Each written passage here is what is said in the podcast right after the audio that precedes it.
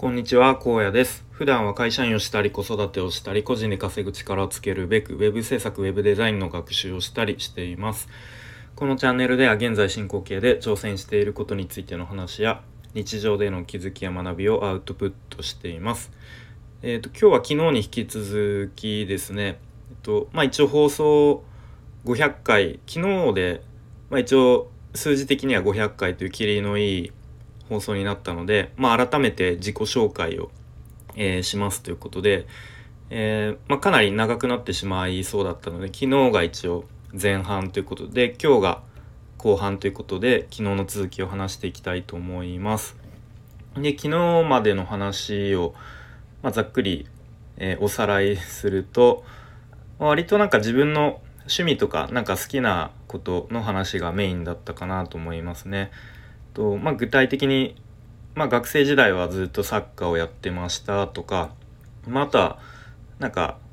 あのー音楽が好きで音楽聴くのも演奏するのもライブ行くのも好きでであ昨日あれかなえっとライライブによく行ってましたっていう話はしてなかったですね。なんか大学の時は結構バイト代をほぼなんか音楽のライブにつぎ込んでつぎ込んでたというか使ってた気がしますね。うん、なんか月に1回ぐらいのペースで結構一人でもなんかライブハウスとか遊びに行って、うん、なんかいろんなバンドの、えーライブに遊びに行ってましたね。はい、でまあさ大学3年になった時にまあなんとなく周りの友達が、まあ、就活を始めたのでなんかちょっと自分もやんなきゃなみたいな割とこうちょっと中途半端な感じで就活を始めたんですが、まあ、ちょうどですねリーマンショックというのが来ましてですねでなかなか就職決まらず就活もちょっと苦戦して、まあ、なんとか、えー内定をもらって、まあ、一応無事に、えー就職先が決まりましたみたいなところまで確か昨日話したと思います。でまあそこからですねえっとまあ僕結構卒業もねギリギリだったんですよね単位を最後なんか1個だけ落としてですねなんかあのとりあえずもう一回レポートを出せば単位あげるよみたいなあの感じでもうほんとギリギリで 卒業をしてでまあ無事に無事にというか社会人になるわけですね。はい、でまあざっくり言うと食品メーカーに、えー就職をしました。で最初の1ヶ月最初1ヶ月ぐらいはまあなんかその新入社員全員共通みたいな研修がありでその後ですね、まあ、各各自あのそれぞれのなんだ配属先に配属されるんですが、まあ、僕は店舗運営という部署部門に、えー配属されました。で、まあ、具体的にはえっとベーカリーの、まあ、店長をやったりとか、まあ、ベーカリーの店長やって店舗を運営するみたいな、まあ、ざっくりそういう、えー部門に配属されました。で初め、まあ、半年ぐらいですかね、まあ、またその研修があって、まあ、いくつか店舗回って、えーまあ、パン作りの技術技術を身につけたりとか、まあ、あとは接客をしたりとか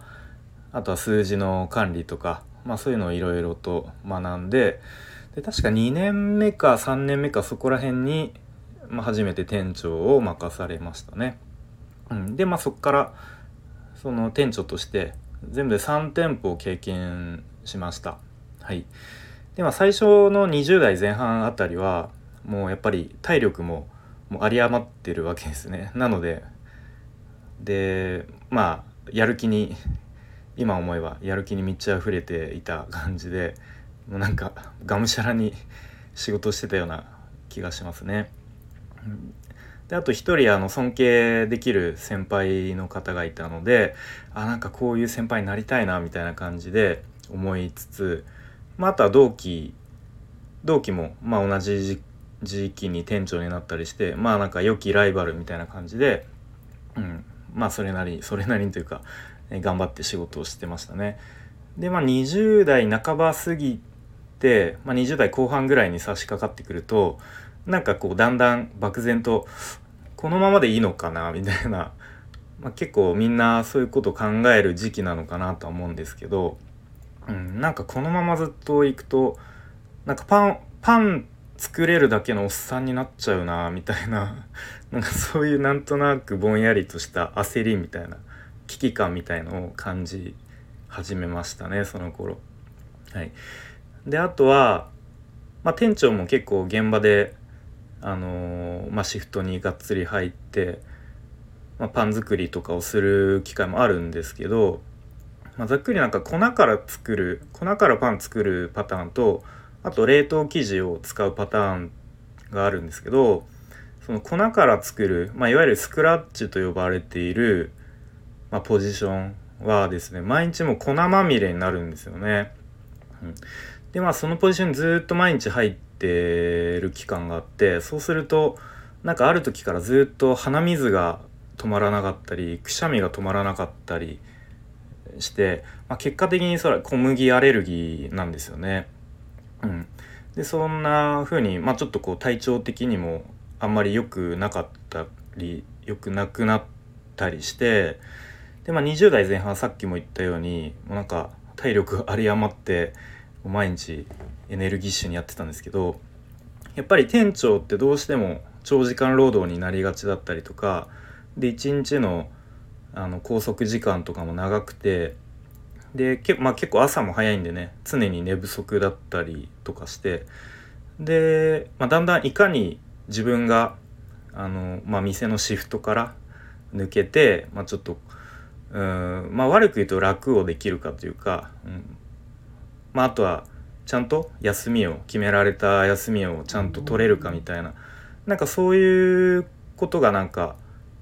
課題の多くを占めてきたりして、うん、なんか結構そういうシフトをいかになんか自分が抜けられるシフトを作れるかみたいなそういうところにすごく頭を使ってたりして、うん、で、まあ、さっきも言ったようになんかこのままでいいのかなみたいな。でこう自分のキャリアについてなんとなく考え出したりしたしてましたね。うん、で確か28 28歳の時に結婚したのかなでまたライフスタイルも少し変わってきてで、まあ、29ぐらいの年か時に確か転職活動したんですよね。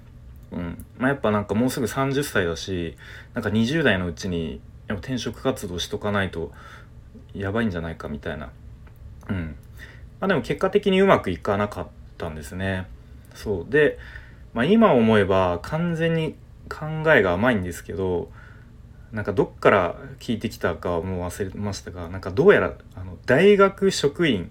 という職業はめちゃめちゃ給料高いし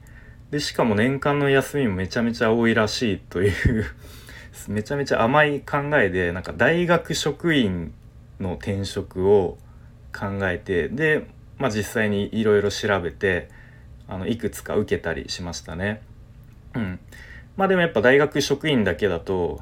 なかなか難しかったので他にも一般企業も受けたりしました。はい、で確かリクルートのエージェントさん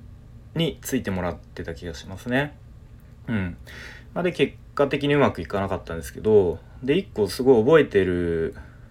面接があってなんか不動産系の会社でまずその面接が確か最後の、まあ、最終面接的なのだったんですけどそのまあなんか一番こう人事の偉いっぽい人になんかこんなこと言われてうーんなんかこうこれがやりたいっていうのがいまいち伝わってこないんだよねみたいなことを言われてであとはなんか大企業で安定してるのになんで年収下がってまでうちに来たいの？みたいな。っていう問いになんか明確に答えられなかったりとか、うん。なんで結局当時ってその今の環境がまあ嫌だから 他に行きたいっていうまあすごい単純に言うとそういう理由だったので、まあ、かといって他の企業で通用するスキルっていうのがその時になかったんですよね。うん、まあなかったというかうまくそれをアピールできなかった。うん、っていうまあその時のこう自分の現状みたいのを改めて認識して。でそうそう。で結構多分この頃まあもし今思えばちょっとこう心も病みかけてたのかなっていう感じで。うんなんかこうなんかすごい普段頑張ってるのに全然自分のこと誰も見てくれないなみたいなことをなんか思っててで